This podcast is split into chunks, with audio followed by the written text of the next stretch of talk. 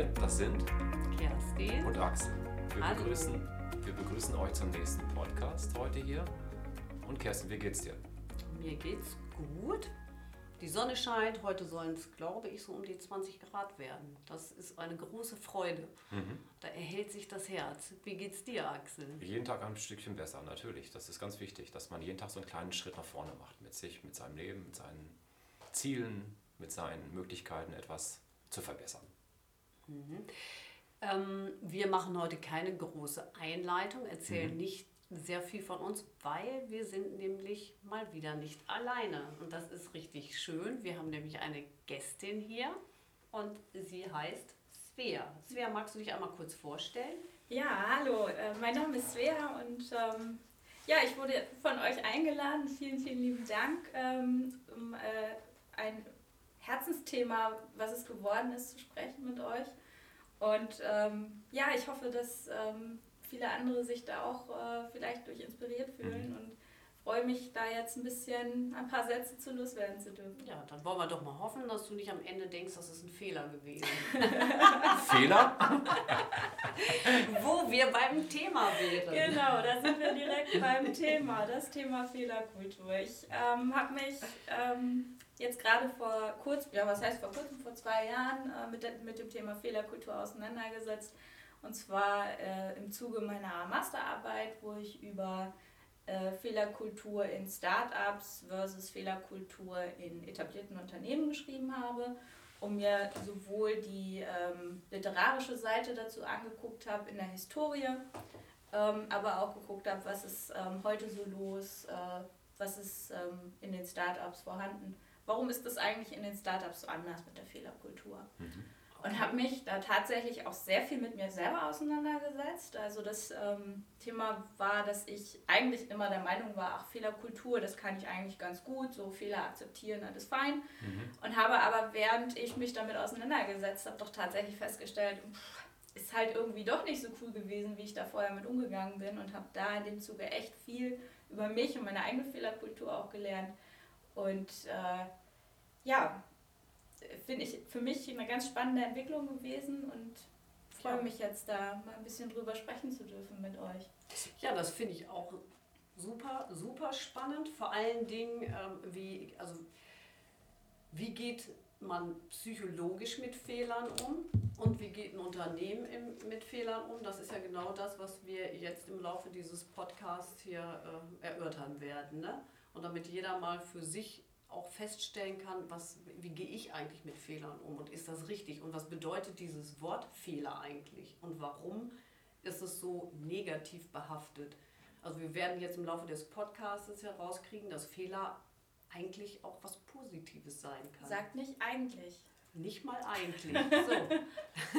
Fangen wir ganz vorne an, Svea. Ja. Wir beide haben eine Gemeinsamkeit. Ich glaube, wir beide sind ingenieurmäßig ausgebildet worden. Ja. Und diese ingenieurmäßige Ausbildung hat gewisser, gewissermaßen ja immer so eine gewisse, ja, auch Fehlertoleranzgeschichte. Toleranzen werden halt genau definiert nach Millimeter, Gramm oder Zehntelgramm, Abweichung in μ, wenn man von Bauteilen spricht. Also da wird ja genauestens definiert, wo fängt der Fehler an und wo ist der Sollzustand, das kennst du, Ja. Ist- und Sollzustand, das ist quasi das, wo jeder Student im ersten Semester quasi mit konfrontiert wird als Ingenieur, wo, wo bin ich und wo will ich hin? Genau. Das ist das, was wir kennengelernt haben im Studium und was, ja, im Vorgespräch haben wir es gerade schon ein bisschen erläutert, was extrem belastend sein kann. ne? Ja, genau. Das ist ein ganz, ganz klassischer Fall von, ähm, ich nenne es jetzt einfach mal alter Fehlerkultur oder überholter Fehlerkultur meines Erachtens nach. Ähm, das Ziel einfach festzulegen Hm. und den Weg dahin festzulegen, aber gar nicht zu wissen, was habe ich eigentlich, ähm, was habe ich eigentlich vorhanden? Hm. Was kann ich eigentlich? Äh, das heißt jetzt, du meinst, alles ist starr Genau. und entweder passt du rein oder passt nicht rein. Also Genau. entweder dein Gedankengut ist genau darauf abgestimmt oder aber du hast eigentlich fast gar keine Möglichkeit, das Ziel zu erreichen, weil, weil du vielleicht den Weg dahin nicht verstehst. Na, du bist einfach in, in allen drei, ähm, sowohl im Ziel wie im Weg, wie auch im, im Ressourceneinsatz, so sagen wir das bei uns, Mhm. festgelegt. Mhm. Und wir wissen alle, alles, was du planst, wird am Ende sowieso irgendwie anders. Ja. Und du hast aber dann einfach keine Flexibilität. Das heißt, der Fehler ist eigentlich vorprogrammiert. Okay, ja. Und du wirst das Ziel nicht erreichen, weil du nicht die Flexibilität hast. Aber als Ingenieur, jetzt greife ich mal ein, da bist du natürlich im Ist-Soll-System immer in diesem Regelbereich. Genau, da bist du immer, immer in dem Regelbereich und dann wird dir auch sofort gesagt, ja. okay, das ist der Fehler. Das ist das Problem. Also kommst du nicht zum Soll, ist das Regelsystem falsch. Das genau. ist immer das Klassische, was du dann, also dann hast du was falsch gemacht ja. in dem Bereich, dann hast du falsch, falsche Materialien, falschen Werkstoff, falsches Know-how, falsche Maschinentechnik, falsche Verarbeitungstechnik genau. gewählt und kommst niemals zum Soll. Also die Regel die Regelbasis ist falsch. Das heißt aber, man ändert etwas in der Regel. Meistens ja, ich gebe dir die recht, Kerstin, aber man regelt es, es im System. Man versucht das System zu verbessern, die Maschine zu verbessern, das und das. Also du bist im System drin, aber du kommst mhm. nicht ins Große und Ganze. Du denk, überdenkst nicht generell was ist halt im Input vorne schon falsch gewesen, dass du das Regelsystem gar nicht erfüllen kannst? Also das hört sich jetzt so ein bisschen an, äh, was nicht passt, wird passend gemacht. Also äh, ob es da jetzt wirklich so reinpasst oder nicht. Ja. Irgendwie kommt am Ende in einer gewissen Toleranz das raus, was rauskommen soll. So Aber es sein. ist nicht ja. unbedingt optimal. Genau, ja. richtig. Ja, das ist nicht unbedingt optimal. Ein anderes Beispiel vielleicht aus, der Ingenieurs, äh, aus dem Ingenieurswesen ist die Konzeptentwicklung, wenn du neue Produkte entwickelst. Mhm. Du hast ähm, in, in, in der alten Fehlerkultur hast du einfach deine Leute vorgegeben, die das machen. Du hast mhm. den Materialeinsatz den, oder mhm. Budgeteinsatz, äh, den du hast. Ähm, du hast aber schon genau vorgegeben, was soll es denn mal eigentlich werden. Mhm. Und das wird es vielleicht auch irgendwann, aber es ist vielleicht gar nicht das Optimum.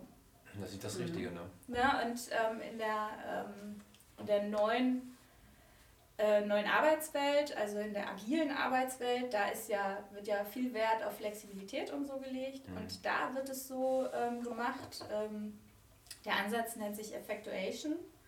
Ähm, und zwar geht es dann darum, du hast, ähm, hast zwar ein Ziel festgelegt, wo du ungefähr hin möchtest, aber der Weg ist nicht festgelegt. Aber was festgelegt ist, was du hast. Okay. Du guckst, was du mhm. hast okay. und machst das Optimum daraus und guckst, ist, ist das der Weg, den ich machen will? Und ist das das Ziel? Und wenn das nicht das Ziel ist, ist vielleicht ein anderes Ziel das viel bessere Ziel. Also das heißt, wir sind beim ökonomischen Prinzip. Ne? Es gibt ja die zwei Dinge. Das Ziel mit, äh, mit ja, geringstmöglichen Einsatz zu erreichen. Und jetzt sind wir im Grunde da, dass wir mit dem, was wir haben, das Bestmögliche erreichen. Genau. Ne? Ja, das, da ist eben dieses Ziel, die flexible äh, Variante, um ja. wirklich das Optimum aus dem, was du hast, rauszukommen. Ja. Und mhm. das allein schon ähm, ist ja, wenn man jetzt nochmal zum Fehler zurückkommt, ne, der Fehler bei dieser Toleranzgeschichte, ne, das ist sofort ein Fehler. Da ist auch, mhm. ne, ist auch nicht anders zu definieren. Mhm. Wenn in der Effectuation ein Fehler passiert, ist das halt positiv. Weil dann hast du nämlich genau gemerkt, was geht jetzt nicht und aber was ist daraus resultierend der beste Weg und das bessere Ziel. Voll spannend. Ja, tatsächlich ist ja fast wünschenswert sogar, ne? dass man die Fehler, die es gibt, auch macht, damit man tatsächlich am Ende ja das Optimalste herausbekommen kann. Jetzt genau. habe ich gestern mal der Vorbereitung mal geschaut. Ähm, in Deutschland wird seit 2008, seit der Finanzkrise, werden ganz stark wieder preußische Tugenden überall eingeführt. Ingenieurswesen ist wieder ganz, ganz, ganz stark gefördert. Die Deutschen sind mit Singapur an erster Stelle, was Fehlertoleranz, Schwäche angeht. Wir sind seit Jahren die Nation mit Singapur gemeinsam, die sich quasi keine Fehler erlaubt, erlauben kann. Wir sind eine Exportnation, alles das hat sich wieder verschärft seit 2008. Also ich glaube nicht, dass das sicherlich, dass äh, die Gesellschaft ist so, wie sie ist. In einzelnen Startups, da mag das ganz anders sein. Da, ist das natürlich wünschenswert, aber die Gesellschaft an sich, glaube ich, ist die 2008er danach Generation, die wir noch stärker mit uns mit preußischen Tugenden und mit Ist-Soll-Abweichungen beschäftigen. Ich glaube, das ist in der Gesellschaft nicht angekommen, in der breiten Basis. Genau, und das, und das ist nämlich ganz spannend. Das habe ich nämlich auch ähm, in der Erarbeitung meiner Masterarbeit ähm, mir angelesen. Ähm, wo kommt es eigentlich her?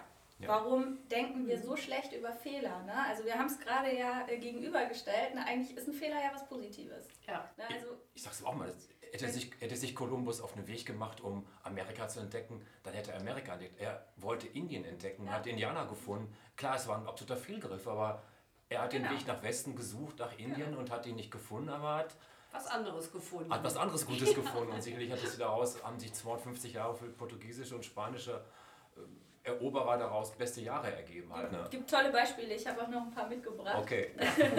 Aber wo, wo kommt es eigentlich her, dass wir, dass wir eigentlich so schlecht ja. über Fehler denken, dass wir nicht über Fehler sprechen, dass es uns schlecht geht, wenn wir Fehler machen? Ja. Ähm, das ist tatsächlich kulturell verankert. Ganz speziell im äh, Westeuropa, mhm. ähm, dass wir schon das quasi mit der Muttermilch aufsaugen. Mhm. Ja, also wir haben Beispiel Altes Testament, Adam und Eva. Ja. Ne?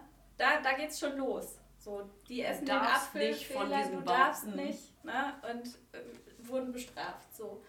Ja. Kind, Kindermärchen, ne? Rotkäppchen im Wald. Ähm, äh, Struwelpeter, ganz klassisch. Ganz klassisch der wird ja. für alles bestraft, was er macht, wenn er kippelt, wenn er seine Suppe nicht auf isst. Ne? Und da, da wachsen wir schon mit auf. Mhm.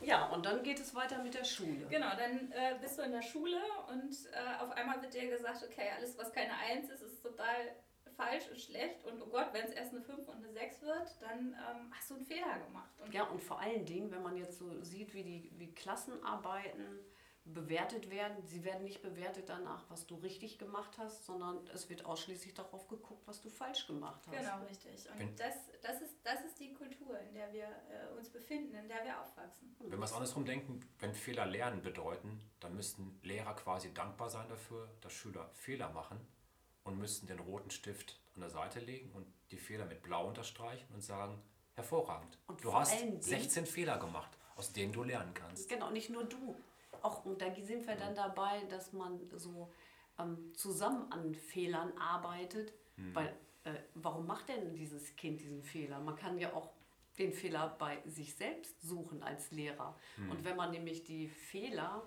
da äh, sich genauer anschaut, dann kann man sich nämlich auch mal überlegen, ja, welcher Teil äh, ist denn bei mir? Warum habe ich das denn nicht rüberbringen können bei diesem Kind? Genau. Ne? Oder bei diesen Kindern. Und wenn so eine Klassenarbeit mal so richtig grottig ausfällt, das passiert ja auch, da habe ich halt eine Klasse, die sind alle bekloppt. So ist das oft. Muss, ne? Es muss ja auch nicht so sein, es kann ja auch nur einer sein. Aber kann auch einer. Jeder, es ja. sind, jede, alle, sind, alle sind wir Individuen und alle brauchen wir andere Anforderungen genau. und müssen anders gefordert werden. Und das ist genau das. Wir werden aber trotzdem alle gleich bewertet. Genau. Und da ist, ähm, na, also da gibt es ja diesen schönen Cartoon, ne? irgendwie ein Elefant, ein Affe, ja, ein, ein, Vogel ja. und was weiß ich. Und dann, sagen, dann steht der Lehrer quasi davor und sagt, jetzt steigen wir mal alle auf den Baum. Genau, genau da habe ich auch dran gedacht. Genau. Der Affe wird eine Eins bekommen, äh, naja, der Vogel vielleicht auch noch, der Elefant dürfte Schwierigkeiten kriegen. Genau, also wir sind alle Individuen, genau das kam mir nämlich auch gerade in den Kopf und äh, wir brauchen das alle äh, anders ähm, serviert im Prinzip werden aber trotzdem alle gleich bewertet. Und das ist halt auch äh, der Grund, warum wir immer oder warum wir in dieser negativen Fehlerkultur aufgewachsen sind. Ja, und ich glaube, was dass, uns geprägt hat. Ich glaube, dass dieses negative Fehlerkultur oder die, sagen wir mal, die Negativoption oder Negativdinge da anfangen in der Schule. Ich glaube, Kinder sind bis zum ersten Schuljahr grundsätzlich positiv und lernen da die Negativstruktur statt der Optimus, genau statt der Optimismusstrategie. Ja, also ob es da ja. genau anfängt, weiß ich nicht. Bei dem einen oder anderen vielleicht schon. Ich kann mir vorstellen, dass es bei dem einen oder anderen auch schon früher anfängt, je nachdem, ja. wie viele tolerant auch die Eltern sind. Natürlich. Genau. Ne? Aber letztendlich glaube ich, dass da mit dem Anstreichen in Rot und mit dem kurzen gucken, das habe ich mir bei meinen Deutschaufsätzen bekommen. Axel, du hast dich stark bemüht, das Thema verfehlt und hast die Interpretation nicht geschafft. Genau, da kommt es halt spätestens. Da kommt es dann spätestens. So sagen, ne? Weil es ja. direkte Konsequenzen auf dich selber hat. Was man dann eigentlich sagen könnte, wäre doch so, ich meine, vor allen Dingen Interpretation. Das war halt deine, ne? Wer sagt ja. denn, dass die falsch war? Ja, genau. Das ist ja durchaus richtig, ja. Und das ist das, das Einfache im Leben. Wir lernen alle diese Negativoption sehr schnell und die Optimismusstrategie zu sagen, hey, das war ein Fehler, wie cool, da kann ich was raus lernen. Ne? Wenn ich da erst angekommen bin, das zu akzeptieren für mich, ein Fehler, den ich nächstes Mal besser machen kann, der eine positive Absicht hat, mir was zu zeigen von mir. Ja, absolut. Das ist das, was Schule eigentlich sein könnte. Naja. Was Schule eigentlich sein müsste. Also, ne, wenn wir überhaupt dann weitergehen wollen in die positive. Vor das allen Dingen, wir, wir, wir bestimmen ja genauso wie jetzt eben mit, mit eurer Ingenieursgeschichte da, wir bestimmen schon vor, wo der Fehler liegt. Ne, also wir zu Struwwelpeter, ich genau. sage jetzt, was richtig ist Und damit bestimme ich schon, wo die Fehler liegen, ganz klar. Ja, mhm. genau. Und ähm, das wird halt, je älter wir werden, immer weiter ähm, konditioniert, das Thema. Also ganz kleine Kinder, wenn die anfangen zu laufen und wenn die sich auf den Bobbes setzen müssen, weil sie noch nicht so richtig laufen können, die lernen daraus ne? und die stehen auf und laufen weiter. Mhm. Die machen sich da auch keinen Kopf drum. Die fangen an, sich dann Kopf drum zu machen, wenn sie ähm, sich die Hose aufgeschlagen haben und Mama sagt, Mensch, das ist ja jetzt blöd. Ja. Oder jetzt muss ich wieder waschen oder komm Kind, steh auf. Dann fangen auch Kinder an zu realisieren, oh, irgendwas war jetzt hier verkehrt. Das war jetzt irgendwie nicht gut. Na, und so wachsen wir halt in diese Kultur auch rein und deswegen fällt uns das auch so schwer, äh, da umzudenken. Mhm. Und das einfach auch ähm, anders für uns einzuordnen. Mir fällt das noch genau, auch genauso schwer. Ja, ich habe jetzt halt für mich so einen, so einen Ansatz entdeckt, ähm, wo ich glaube, dass es für mich hilfreich ist. Und wie gesagt, deswegen spreche ich da gerne drüber, weil ich hoffe, dass es anderen auch hilft. Weil ähm, Fehler ist die Grundlage zum Lernen. Das ja. ist einfach so. Und äh, wenn du keine Fehler machst, dann kannst du auch nichts lernen. Und das sollte eigentlich ähm, Ziel sein, immer weiter zu lernen. Äh, das heißt auch immer weiter Fehler zu machen. Ja, und das bedeutet eben auch etwas auszuprobieren. Man könnte ja jetzt sagen, ich muss ja keinen Fehler mehr machen, ich habe ein System, was funktioniert. Also bleibe ich dabei und ich mache keine Fehler. Und insofern bedeutet eben Weiterentwicklung natürlich, ich nehme das, was, ich, was eigentlich schon gut läuft, was in Ordnung ist, was gut ist, aber ich werde es trotzdem verändern, weil ich gucken möchte, was noch möglich ist. Und dabei unterlaufen wir natürlich Fehler und das aber bedeutet eben gleichzeitig auch Weiterentwicklung. Weiterentwicklung und Lernen, ja. genau. Deswegen ist das Wort Fehler, ne, so wie du gerade auch gesagt hast, eigentlich, ne, mhm. Fehler ist eigentlich was Positives, also ist was Positives. Ist einfach positiv, weil nur so kannst du lernen. Es gibt ich grenze mal so ein bisschen jetzt ein. Ich glaube, klar, wir müssen jetzt erstmal überlegen, beruflich gesehen, als Ingenieursland, als Exportland profitieren wir alle davon. Wir haben unwahrscheinlich mächtiges Möglichkeiten, dieses Land zu entwickeln, weil wir so hohe Überschüsse, so viel Geld damit verdienen mit unseren, Produkt, mit unseren Produkten. Okay, aber jetzt mit. Aber jetzt gehen wir ganz klar in das mhm. Psychologische rein und da trennen wir jetzt mal einfach, weil dieses Land, diese Menschen, die, die profitieren von, von Maßhaltigkeit, dass wir Maß halten, dass wir Maß einhalten, dass wir mhm. Ist-Zustände liefern und zwar perfekte, riesengigantische Firmen, die wir haben. Und jetzt im Psychologischen, glaube ich, da ist es absolut wichtig, dass wir uns davon trennen. Das sehe ich genauso, ja. Dass wir sagen können, wir sind wenn die Schraube verkehrt rum reingedreht wird einem kleinen Kind, kriegt es Feedback. Die Schraube dreht sich nicht rein in das Holz. Da muss ich was ändern sofort. Das ist eine Fehlerkultur, das ist so wichtig halt, Fehler zu machen durch Erfahrung. Nur Aber das Erfahrung. ist halt auch in der Wirtschaft wichtig. Der Markt verändert sich. Also um es jetzt nochmal wirklich auf die Wirtschaft aufzubrechen. Die Märkte sind, sind so äh, flexibel geworden. Du musst dich so schnell anpassen können. Du musst als Unternehmen immer versuchen, den bestmöglichen Weg zu finden. Und an der nächsten Kreuzung stellst du einfach fest, es war nicht der richtige Weg, sondern wir müssen einen anderen Weg gehen. Das betrifft jedes Unternehmen und da sind andere Länder einfach besser als wir in, äh, mhm. Äh, in Westeuropa. Ich glaube, das guck, mal nach, guck mal nach China, wie die sich gemacht haben, was die für ein Wahnsinnswirtschaftswachstum ähm, hatten. Aber sind die Chinesen nicht noch mehr gedrillt, noch mehr konditioniert? Haben die noch, nicht noch schlimmere Schulausbildungen? Sind die noch mehr im System des Ist-Soll-Zustandes? Ich, ich, ich glaube, das ist spannend, ne? Ich, glaube, ich habe hab was mitgebracht. Ich, ich glaube, erzähl, deine erzähl. Ich glaube, deine Masterarbeit sagt es ja, ähm, Startups versus etablierte Firmen. Ich glaube, ja. etablierte Firmen haben den Nachteil, wenn Strukturen gewachsen sind, sind sie verknöchert. Dann sind sie nicht mehr offen für die genau. Situation, die Startups haben. Startups ja. können alles über den Haufen werfen. Wenn was nicht funktioniert, dann verändere es. Ja, genau. Und Aber das, was, das was macht eine 6, 6, ja, was macht eine große Firma damit? Genau, das ist die große Herausforderung im Moment für jedes große Unternehmen, äh, die eben nicht in, in der Start-up-Kultur geboren sind, sondern ja. eben schon lange Jahre gewachsen sind. Ähm, das ist die große Herausforderung. Das ist das, womit sich die Wirtschaft im Moment auseinandersetzt. Ja. Ne? Und ähm, das macht jedes Unternehmen zurück zu dem Beispiel, was mit China, Japan. In Japan ja. ähm, gibt es ja das Thema Gesichtsverlust und deswegen, da denken wir ja immer dran, da sind Fehler nicht akzeptiert. Mhm. Ähm, die haben, äh, oder ich habe gelesen, äh, dass die, die na, also eine der besten Fehlerkulturen auf der Welt haben. Die Japaner und Chinesen. Es Oder ist, relativ ähnlich. Also ich habe es von den Japanern Ja, ich, jetzt, jetzt, ich denke jetzt gerade an diesen äh, ähm, Zugführer, der aufgrund von, ich weiß nicht, zwei Sekunden Verspätung, drei Sekunden Verspätung, eine, ich glaube, eine Gehaltseinbußung hatte. Ich weiß nicht, da sehe ich jetzt, das ist eine Fehlerkultur, die mir da jetzt nicht gerade so positiv entgegenspringt. Wobei die Japaner haben ein anderes System, die kennen nicht Soll ist, die kennen Kaizen. Und Kaizen genau. heißt, äh, es gibt kein Ist. Es gibt immer ein Besser als das Ist. Genau. Also es gibt nie ein Optimum, wo ich sage, ich kann mich jetzt verharren und ausruhen und kann sagen, oh, jetzt lehne ich mich zurück, jetzt habe ich die Anforderungen geschafft. Kaizen heißt immer, noch besser zu werden. Ist natürlich auch nochmal... Das klingt jetzt aber so, als wären Fehler auch eigentlich schrecklich, weil du kannst nicht besser werden, wenn du was verkehrt machst. Na so. doch, du, du lernst ja aus den Fehlern. Ja, die ich meine, halt mhm. okay, ich habe mich falsch ausgedrückt. So, so das, kann, das, das kann, das kann helfen, im Kaisen kann es helfen, weiterzukommen. Also ja, sagen, ich ruhe mich aus. Aber ja. ja, er ruht sich einer aus, weil er drei Sekunden zu spät gekommen ist? Es geht um Sekunden. Nein, ich rede jetzt hier von etablierten Firmen. Aber ich rede jetzt ja gerade von diesen ich meine, wir, wir können auch aneinander vorbeireden. Das bringt jetzt nicht so ganz schrecklich viel. Ich frage mich, wie das da reinpasst. Das mag ja, also das ist natürlich, verstehe ich auch, was du sagst mit dem Kaisen und dass man eben immer weiter dieses Optimum sucht. Und da sind wir natürlich genau da, wo wir eben schon drüber gesprochen haben. Wir haben etwas, was funktioniert, was eben hm. du äh, als Beispiel eben auch die großen äh, Firmen angegeben hast. Okay, das verstehe ich auch. Die sind dann verknöchert, weil die halt hm eben sagen, so, es funktioniert, das hat 30 Jahre funktioniert und das bleibt so. Dann kommen die Start-ups und sagen, ja, das hat so auch gut funktioniert, aber ich habe ja jetzt noch 20 bessere Lösungen und dann stehen die plötzlich dumm da.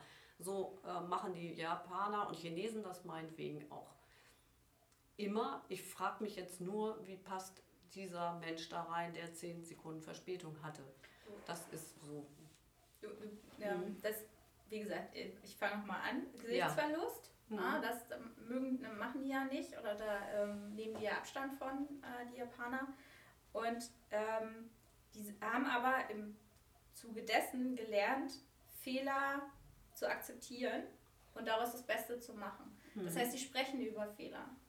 Die sprechen über Fehler und sagen, hier ist was falsch gelaufen, weil die halt auch wissen, dass, dass ihr Gesicht gewahrt wird. Denn es macht keiner Fingerpointing, so wie bei uns. Das hast du jetzt falsch gemacht. Ja, ja, sondern okay. das mhm. wird, da wird der Fehler genommen, wird das als, also Fehler auch positiv betrachtet, also der Fehler führt zum Lernen und dann wird mhm. am System gearbeitet und geguckt, wo kommt der Fehler her und was machen wir, damit er nicht nochmal passiert. Wenn ein Fehler ein zweites und ein drittes Mal passiert, dann gibt es natürlich auch den Gesichtsverlust. Na, keine mhm, Frage. Okay, also, mhm. Aber ähm, die nehmen halt, die sprechen offen über Fehler, die haben eine unheimlich offene Fehlerkommunikation, weil alle äh, wissen, okay, es gibt kein Fingerpointing, es liegt nicht an dem Einzelnen, es hat keiner Schuld, mhm. sondern es wird geguckt, wo kommt es her und wie können wir das so weit optimieren, dass es nicht nochmal passiert. In der, ja. in der Psychologie würde man sagen, das ist gewaltfreie Kommunikation. Da trenne ich das Gefühl das ich habe, genau. das negativ sein kann, von der Person. Ja, genau. Wenn ich das schaffe, mein negatives Schuldbewusstsein, Erwartungsdruck an jemanden zu haben oder du hast einen Fehler gemacht, du, Fingerpointing, was hast du gesagt, ja. trenne von der Person. Genau, genau, die trennen das den ist sauber, von der Person. Das ist gewaltfreie Kommunikation. Ja, was natürlich dann wirklich auch den Vorteil hat, ich habe keine Angst vor Fehlern, weil äh, und ich, ich weiß, ja, ja, ich, genau, ich weiß erstmal, ich werde nicht eben, äh, also ich kriege keinen Fingerzeig. Ja. Sondern ich weiß, ich habe jetzt einen Fehler gemacht und wir gemeinsam werden diesen Fehler eben ausmerzen in irgendeiner Form. Ne? Oder genau. wissen, wie, wie er zustande gekommen ist, weil wir danach suchen und werden es optimieren. Mhm. Genau. Der Fehler liegt nicht im Außen. Das ist ganz wichtig. Das ist ja das, was eine der typischen NLP-Grundannahmen. Der Fehler liegt im Außen. Ich suche immer den Fehler im Außen. Irgendwo versuche ich mich da irgendwie zu verstecken und zu suchen. Ich zeige auf andere Politiker, die eine Wahl verlieren, die sagen, ja, das Wetter war schlecht, deswegen sind die Leute nicht gekommen die, die gewinnen in der Wahl, die sagen, ja klar, unsere Mannschaft war gut aufgestellt. Ne? Die machen es im Inneren. Also das ist typisches Situation, ja. die Fehler im Außen zu finden. Und das kann ich mir gut vorstellen, dass es in Japan anders ist. Dass Kaisen und andere Systeme dazu mhm. führen, dass eine offene Kultur, eine offene Gesprächskultur da ist. Ja, ja genau, spannend. Ja. Ja, deswegen, das fand ich nämlich mhm. auch ganz interessant, als ich es das erste Mal gelesen habe. Ich habe da genauso vorgesessen wie du mhm. und habe gedacht, nee, warte mal, ich habe das doch irgendwie mal anders gelernt. Aber ne, ja. so kommt man dann irgendwie dahinter, dass ähm, mhm. diese Trennung ganz interessant ist und ganz spannend. Das, also, da würde ich das auch sehr isoliert sehen, denke ich mal, so in China, Japan, dass die da wirklich sehr gut mit umgehen, sehr bewusst gut mit umgehen, weil die wissen, was sie am Ende äh, davon haben. Genau. Nämlich sehr viel mehr. Genau. Also da läuft sicherlich äh, einiges andere umso schlechter. Keine Frage. Aber da, das wollen wir da mal von abkoppeln, Ja, weil genau. deswegen kann man ja trotzdem das mal annehmen und sagen, das ist richtig gut. Ja, Ja, genau. das ist voll cool. Wenn wir jetzt weitergehen, Fehler in der Psychologie zu betrachten, dann habe ich mich da mal so auch eingelesen, da gibt es ja diese kurzfristigen Sachen, also die Schraube wird falsch reingedreht, das Kind merkt, das geht nicht. Feedback-Modell, ich muss es andersrum drehen, da ist vielleicht die- das Elternteil dabei und korrigiert das. Das ist ja diese, die kurzfristige Sache. Aber wir haben ja auch in der Psychologie diese verzögerte Rückmeldung. Ich sage mal zum Beispiel, ich entscheide mich für einen Partner und Partnerin oder für oder gegen Kinder und merke nach 20 Jahren, das war eine falsche Entscheidung. Das war vielleicht also ein Fehler. Also da gibt es auch eine Fehlerkultur in der Psychologie, die, die ganz, ganz anders wirkt. Die, also dieses verzögerte Modell, die ursprüngliche Entscheidung war vielleicht sogar richtig, mich für den und den Menschen zu entscheiden oder für und gegen Kinder zu entscheiden. Und im Laufe der Zeit verändern sich bei mir Werte, verändern sich auf einmal Situationen und ich merke, hey, ich habe eigentlich vor 20 Jahren einen Fehler gemacht. Ist das tatsächlich so, dass man das dann, ja, manche denken vielleicht so, aber äh, ich weiß nicht, wie passt das jetzt zum Beispiel in deiner Erfahrung, wie du, was du in deiner Masterarbeit da so rausgearbeitet hast? Naja, das Thema ist halt ähm, Entscheidungen treffen. Du hast es gesagt. Ne? Mhm. Ich habe mich damals dafür entschieden und damals war es die richtige Entscheidung. Ja, eben. Und ähm, das ist das Erste. Hm. Ne? Und der Weg verändert sich natürlich, und das haben wir ja gerade auch schon gesagt, ne? je nachdem, was ich habe, was meine Ressourcen sind, kann ich den Weg bestimmen und das Ergebnis. Genau. Und wenn sich dann äh, die Ressource ändert, ähm, hat man eine Wahl, jetzt vielleicht beim, beim Kinderkriegen jetzt vielleicht nicht mehr. Ja. ähm, irgendwann ist dann auch zu spät, das ist Genau. klar. Ne? Aber wenn wir in der Ehe bleiben, hat man ähm, irgendwann dann äh, ja auch die Wahl zu gehen. Ja, genau, aber, und ich und- denke mal, und das, sich- genau, Und das, sich dann nicht, nicht äh, geißeln zu lassen von dem Thema, ich habe einen Fehler gemacht. Sondern ist- meine Ressourcen haben sich verändert. Genau, das ist das Geißeln, das sage ich auch. Dass die, die Erkenntnis zu haben, diese hohe Erkenntnis zu haben, zu sagen, das Ziel ist nicht das Ziel, sondern der Weg zu irgendwas, was zielähnlich sein könnte, was mit Partnerschaft, Beziehung, mit Glück zu tun hat. Das ist eigentlich das Ziel. Und Ja, nicht zu sagen, ich mhm. mache es an einzelnen Menschen fest oder an einzelnen Entscheidungen in meinem Lebensweg. Ne? Das es, ist, ist, es ist völlig verrückt, finde ich, zu sagen, ich habe vor 20 Jahren einen Fehler gemacht. Also das finde ich völlig irre, weil äh, wenn ich vor 20 Jahren jemanden geheiratet habe und habe 20 Jahre, 10 Jahre, 15 Jahre, 20 Jahre mit diesem Menschen mein Leben verbracht, kann ich nicht mehr sagen, ich habe einen Fehler gemacht. Also Nö, weil es war halt damals auch die richtige und Entscheidung. ne? wahrscheinlich Sonst hättest war du auch noch keine fünf- 20 Jahre geheiratet. ja, eben, genau. die Psychologie sagt jetzt noch, Genau. dass freudsche Fehlleistungen, freudsche Versprecher auch daraus resultieren können. Dass ich eigentlich etwas denke oder sagen möchte, aber etwas anderes sage, weil ich einen konkurrierenden Gedanken habe in mir, der sagt, ja, das ist etwas Gegenteil. Ich, ich möchte sagen, mir geht's gut und verspreche mich und mache daraus etwas anderes, weil eigentlich dieser konkurrierende Gedanke, dieses Nicht-Fehler eingestehen, mein Hirn zermartert. Das ist die typische Sache, wo Freud sagt, eine Fehlleistung in der Sprache, im Denken ist eine Fehlleistung, ist ein Fehler unseres Gehirns neurologisch und, und wir sehen darin einen konkurrierenden Gedanken, der in, uns ist und vielleicht sagt, hier ist irgendwas, eine verzögerte Rückmeldung auf irgendwas gewesen, was vor Jahren schon da gewesen ist. Dann mache ich eine Fehlleistung, sprachlich. Heute scheint eben nicht die Sonne, Kerstin. Das ist gelogen. Nur für dich, aber nicht für mich. Oder? Ja, okay, das wäre möglich. Das alles ist möglich mit den Fehlleistungen meines einen, meiner eigenen Realität, die ich mir dann da gebildet habe. Das ist also auch eine Fehlerkultur, die ich mir auch eingestehen muss in meinem eigenen Kopf, die auch verzögert sein kann. Ja, absolut. Mhm. Ja, weil sich eben aufgrund des Fehlers nicht zu geißeln und einfach ähm, offen damit umzugehen, ähm, ist halt das, wo ich sage, das ist halt total wichtig. Na, ich habe ähm, immer auch, äh, wenn ich einen Fehler gemacht habe, egal wie groß, wie klein, da können wir vielleicht gleich auch nochmal drüber sprechen, das gibt ja auch unterschiedliche Arten von Fehlern, ähm, habe ich ähm, mich selber fertig gemacht. Ja. Habe ich selber zu mir immer gesagt, boah, warum ist dir das denn jetzt passiert? Das muss doch nicht sein. Und ähm, letztendlich ist es aber äh, total wichtig, den, das- einfach umzudrehen und zu sagen, okay, ist jetzt passiert, was lerne ich denn da jetzt draus, damit mir das nicht nochmal passiert. Hm. Ne, das ist so das, wo ich sage, ja, muss, da muss man, müssen wir irgendwie hinkommen. Genau, und das ist ein Weg. Und das kenne ich nämlich auch. Äh, das kann unterschiedlichste Gründe haben, warum man sich so äh, innerlich fertig macht, wenn man so einen Fehler gemacht hat. Liegt sicherlich sehr häufig auch daran, dass es ein ganz schwaches Selbstbewusstsein ist, also dass man mit sich einfach nicht gut ist. Ich kenne das auch sehr, sehr gut. So vor, ich sag mal, vielleicht noch so vor 20 Jahren äh, ging es mir ähnlich wie dir.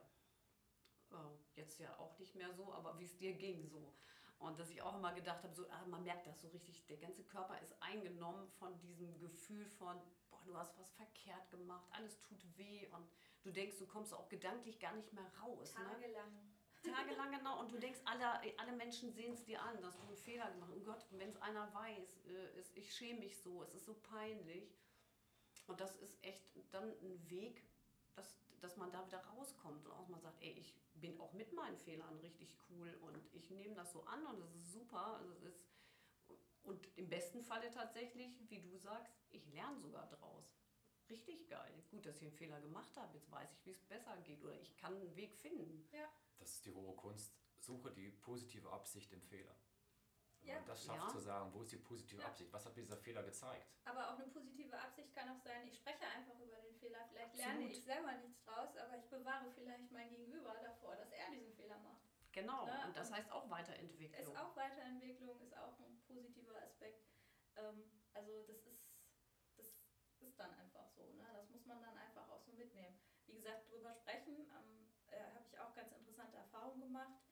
Ähm, wenn ich merke, ich habe einen Fehler gemacht, versuche ich das direkt zu kommunizieren mhm. und merke, dass mein Empfinden des Fehlers gegenüber im ersten Moment viel schlimmer war, als wie das mein Gegenüber wahrgenommen hat. Mhm. Ja. Und einfach nur durch die Kommunikation, einfach nur zu sagen, oh ja, äh, Entschuldigung, da, das war jetzt irgendwie doof, mache ich nächstes Mal besser oder passiert mir nicht nochmal. In dem Moment ist es für alle klar und abgehakt und fertig. Ne? Und das ist halt wirklich ähm, eine Erfahrung, die ich gemacht habe, äh, wo ich sage, es ist ähm, eine gute, eine gute Umgehen, Umgangsweise für Fehler. Ich glaube, es ist die Befreiung. Man kann diese, sage ich jetzt mal, ich nenne sie mal Taschenlampe im Kopf anmachen und auf den Fehler leuchten, drauf pointen und sagen, das war ein Fehler, ich mache es jetzt kommunikativ nach außen. Genau. Ich nehme Leute, Leute mit, erkläre ihnen, was passiert ist, wieso ich falsch war. Und dann kann ich diese Taschenlampe wieder ausmachen. Das Gefühl überwältigt mich nicht paralysiert ja. oder quasi wie genau. gelähmt. Genau. Bei mir ist es wie Lähmung. Wie kriege ich den Tag ja. zu Ende bis heute ja. Abend noch, ne? Es hat, ja, es hat ja sogar auch noch andere positive Aspekte. Wenn man erstmal Fehler offen zugibt, wie du schon sagst, man spricht drüber, es geht einem selber besser. Das Gegenüber gegebenenfalls erkennt den Fehler nicht mal so als Fehler im negativen Sinne und sagt einfach, hast du ja eben und, auch gesagt. Ne? Und wenn es ein Fehler war, wo man sagt, oh Gott, das hätte mir jetzt nicht passieren dürfen und oh jemine und oh, ne? dein Gegenüber macht ja auch Fehler. Der weiß ja auch, genau. dass er Fehler macht. Und, und der ist vielleicht in dem Moment froh, dass du es angesprochen hast, weil mhm. das dann nicht unterschwellig immer noch so weiterlebt. Das ist genauso. Und was auch noch so ist, die, deine Umwelt, die wahrnimmt, dass du mit deinem Fehler offen umgehst, gibt sich selbst die Möglichkeit, auch mit Fehlern offen umzugehen. Genau. Ne? Weil, also wenn wir alle immer mehr sagen, ey, mein Gott, hast Fehler gemacht, komm, sprich Genau. Ja, und dann weiß man eben, ich habe jetzt einen Fehler, ich kann da, ich kann bei dieser Person ganz offen sein. Ich kann da zugeben, das war jetzt doof. Und ich weiß, dass wir im besten Fall sogar gemeinsam drüber reden, wenn es eben uns beide angeht, dass wir auch äh, ja, in Zukunft da eine bessere Lösung für finden. Genau, und das mit der besseren Lösung, das ist eben ne, in, meinem, in meinem Umfeld, äh, also wenn man sich damit beschäftigt mit dem Fehler, mit Thema Fehlerkultur, dann sieht man das ja auch überall. Ja. Ne? Also man stellt das ja in seinem gesamten Umfeld auch fest, ne? Ähm, wann ist ein Fehler wirklich negativ behaftet, ne? wann wird der so unterschwellig weggeschoben. Und da ist es bei mir in, in meinem näheren Umfeld äh, so, dass ich da sehr feinfühlig geworden bin und immer wenn, wenn mein Gegenüber einen Fehler macht und sich äh, da irgendwie versucht rauszu manövrieren oder das unter den Tisch zu kehren oder was eine völlig normale gelernte Reaktion ist bei ja. uns, wie wir ja vorhin schon gesagt haben, dann ähm, spreche ich das auch offen an und spreche auch offen an, Fehler gemacht, gelernt, Krone richten, weitermachen. Es gibt. Ne? Also das ist halt der Punkt. Ne? Ich bin halt ähm, dankbar um die Fehler, ja. die kleinen Fehler, die in meinem Umfeld passieren, die mir selber passieren. Weil ich halt nur so weiterkomme. Es gibt ein, eine Studie, die sagt, es gibt eine gute Fehlerkultur und es gibt eine Statistik, die sagt, Fehler sollten zu 15% auftreten und 85% sollte ich Dinge richtig machen. Wenn ich 85% Dinge richtig mache und nur 15% Fehler, ist es eine gute Sache, mich immer selbst zu reflektieren. Mache ich immer alles richtig, führt es dazu, dass das nächste Ziel, das ich mir setze, zu gering ist, zu klein ist. Es gibt also deutliche Studien, die sagen, wenn du das Gefühl hast, du machst keinen Fehler, dann setzt du dir keine Ziele mehr, keine deutlich gute. Du wirst immer etwas, gehst etwas zurück und machst dich quasi bereit in Selbstzufriedenheit und entwickelst keine neuen Dinge mehr. Also die Verhältnis 85-15 ist das ideale Sache, um Feedback, um gespiegelt, um ein gutes Selbstbewusstsein zu behalten, zu haben und aufzubauen, aber auch andererseits zu merken, hey, ich kann noch was verbessern, es gibt noch neue Sachen und ich kann noch an mir arbeiten. Das ist ein gutes Verhältnis, klar, klar erforscht in diesen Studien, ähm, wenn man auch mit sich selbst mit Fehlern äh, auskommen kann. Ich habe noch eine kleine Sache, die ich im Vorgespräch mitbekommen habe, Svea, du hattest eine Bitte an uns, ähm, dass wir eine Frage beantworten, die du uns stellen möchtest. Äh, würdest ich würde da kurz mal noch einhaken, bevor wir da aus diesem Thema jetzt rausgehen, ja. weil das können wir ja gleich nochmal machen. Aber äh, ich finde jetzt mal gerade, wo du das so sagst, in diesem, ich mache 85% richtig und mache 85% falsch dann in diesem Sinne. Ne? Ich Fehler, mache ja. Fehler. Klassische Fehler, ja. Ich finde jetzt mal so spannend, wie, woran kann man das überhaupt messen? Und wer sagt, was richtig, was falsch ist? Was ist denn eigentlich ein Fehler? Also das finde ich jetzt auch mal ganz spannend. Wir reden jetzt immer davon, ja. ähm, dass wir sagen, so, jetzt hat mein Gegenüber einen Fehler gemacht. Ein Fehler ist ja auch zumindest im Zwischenmenschlichen immer nur das, was ich vielleicht als falsch oder richtig empfinde oder was unsere Kultur uns beigebracht hat, was falsch oder richtig ist. Also jeden Fehler zu sagen, es ist kein Fehler, ist nicht okay. Jeden Fehler anzunehmen, ist auch natürlich ein Fehler. Also diese, das Verhältnis ist, muss einfach gut sein. Also dieses, ob das jetzt 85 oder 90 Prozent sind, sind wahrscheinlich irrelevant. Die letzten 5 Prozent sagen es nicht, aber es ist auch nicht auswertbar. Aber es ist zumindest gut, für sich Fehler zu erkennen. Nie Fehler zu erkennen heißt, ich habe keine ja. wirklichen Ziele mehr und ich bin selbstzufrieden in mir und schwelge in Selbstliebe und ist hier alles tutti, alles okay, die Sonne lacht, was soll mir schon passieren? Also, also ja, Selbstliebe kann man auch haben, wenn man auch Fehler äh, zulässt. Also ich denke mal, das ist, ich, und ich glaube auch nicht, dass keine Fehler zulassen Selbstliebe bedeutet. Ich glaube, Menschen, die Fehler nicht zulassen, die haben alles nur keine Selbstliebe. Also oder wenn ganz wenig, entweder sind sie äh, ja schon narzisstisch veranlagt, das gibt es natürlich auch, die erkennen das eh nicht, wenn du da sehr krankhaft bist. Mhm. Aber es gibt ja auch die Menschen, die sich in diesem, tatsächlich, wie du das so ein bisschen eben auch beschrieben hast, also ich so ein Bild im Kopf gekriegt habe, man bewegt sich nur noch in einem ganz bestimmten ja. Kreis, man kommt nicht raus, ja. schon alleine aus Angst Fehler zu machen. Ich will hier in diesem Kreis drin bleiben, ja. weil hier fühle ich mich einigermaßen sicher. Und diese Menschen, die sind oft in diesem Kreis drin, gucken raus also die haben eine ganz bestimmte Vorstellung von Leben ne, und wie sich jeder zu verhalten hat. Die gucken raus und sehen jeden, der sich anders verhält. Und die machen alles verkehrt aus genau. deren Sicht. Ja. Und deswegen finde ich das gerade so spannend, dass man auch mal überlegt, was ist denn eigentlich falsch und was richtig. Ja. Ne, und wenn du sagst, ich habe jetzt einen Fehler gemacht, dann würde ich sagen, okay, habe ich vielleicht aus deiner Sicht gemacht. Tut es mir leid, wenn es dich berührt hat. Aber ich würde das vielleicht gar nicht verändern wollen, weil das zu mir gehört ne? Ja. oder weil ich so bin. Und das sind ja auch so Sachen, da muss man, das müsste man eben auch noch mit in die Waagschale legen. Genau, das ist die Fehlererkennung, die Fehlerdefinition, das gehört alles dazu. Das ist ähm, alles äh, mit inbegriffen, äh, um eine, ähm, ich will jetzt nicht sagen bessere, vielleicht konstruktivere Fehlerkultur zu entwickeln. Das gehört alles dazu, genau. Ähm, du hast es gerade gesagt, ich würde da jetzt auch gerne einmal erst drauf eingehen was gibt es überhaupt für Fehler? Ja. Na, also wir sprechen jetzt eigentlich die ganze Zeit davon, Fehler sind eigentlich positiv, weil wir, wir lernen draus. Ähm, aber es gibt natürlich auch andere Beispiele. Na, also ein, ein äh, Chirurg, der im OP einen Fehler macht, na, das ist halt nicht so gut. Oder äh, ja. Flug, äh, Flugverkehr, ähm, das sind halt dann so Sachen, wo man auch wirklich sagen muss, okay, ähm, da sind Fehler eben nicht nicht gut, weil sie im Zweifelsfall Menschenleben kosten. Genau. Ne? Mhm. Und da ist es, ähm, ähm, eben so, man nennt das Culture of Safety. Ähm, da werden halt, da wird dann halt ein ganz hoher Qualitätsanspruch ähm, angelegt und dann ist es zum Beispiel so im, im Flugverkehr, hast du verschiedene Sicherheitsgates. Mhm. Und nur wenn das Flugzeug durch alle diese Sicherheitsgates, äh, man kann sich das so sandwichmäßig vorstellen, durchfliegt ja. Und überall diese eine Sicherheitslücke findet, erst dann stürzt es am Ende ab.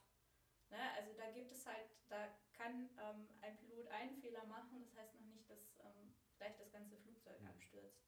Da wird eben auch viel ähm, über diese Kommunikation gesprochen.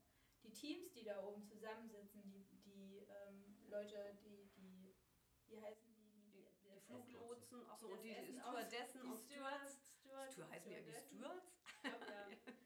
äh, Pilot, Co-Pilot, mhm. ne? die ganze Besatzung da, die arbeiten ja ähm, oft wechselnd miteinander. Das sind ja keine Teams, die irgendwie jede Woche zusammen fliegen, sondern die wechseln und ähm, es gibt den Piloten und den Kapitän und ach, ich weiß, weiß ich gar nicht, wie der, dieses höchste Tier im Cockpit mhm. macht quasi die Ansagen und alle folgen. So war das früher.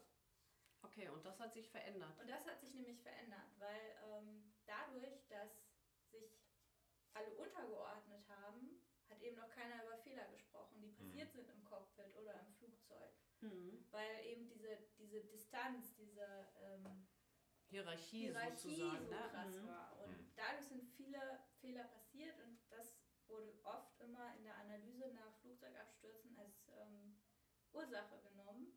Und da ähm, sind die jetzt auch eben dran, das zu optimieren und immer weiter zu optimieren. Wie zum Beispiel habe ich gerade gestern gesehen im Fernsehen, das wusste ich auch noch nicht, müssen sich alle duzen. Ah, okay, ja, ja okay. Gibt, das sind Hemmschwellen, die um, dann... Um eben diese mhm. Hierarchie mhm. runterzusetzen, damit ja. auch ähm, der Stewardess sagen darf, ey, da ist irgendwas komisch, ne? müssen mhm. wir vielleicht mal nachgucken.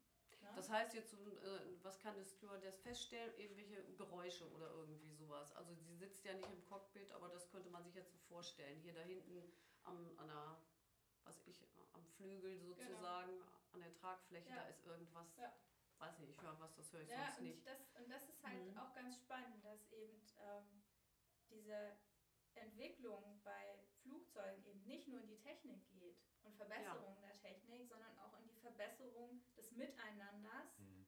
der Besatzung, ähm, mit, miteinander auch mit dem System. Ne? Also das auch zu verknüpfen und da eben auch die Flexibilität zu haben. Und da haben wir wieder genau diesen Sprung alte Welt, neue Welt Früher gab es einen, der hat den Ton angegeben und keiner hat hinterfragt, ob das der, der richtige Weg ist.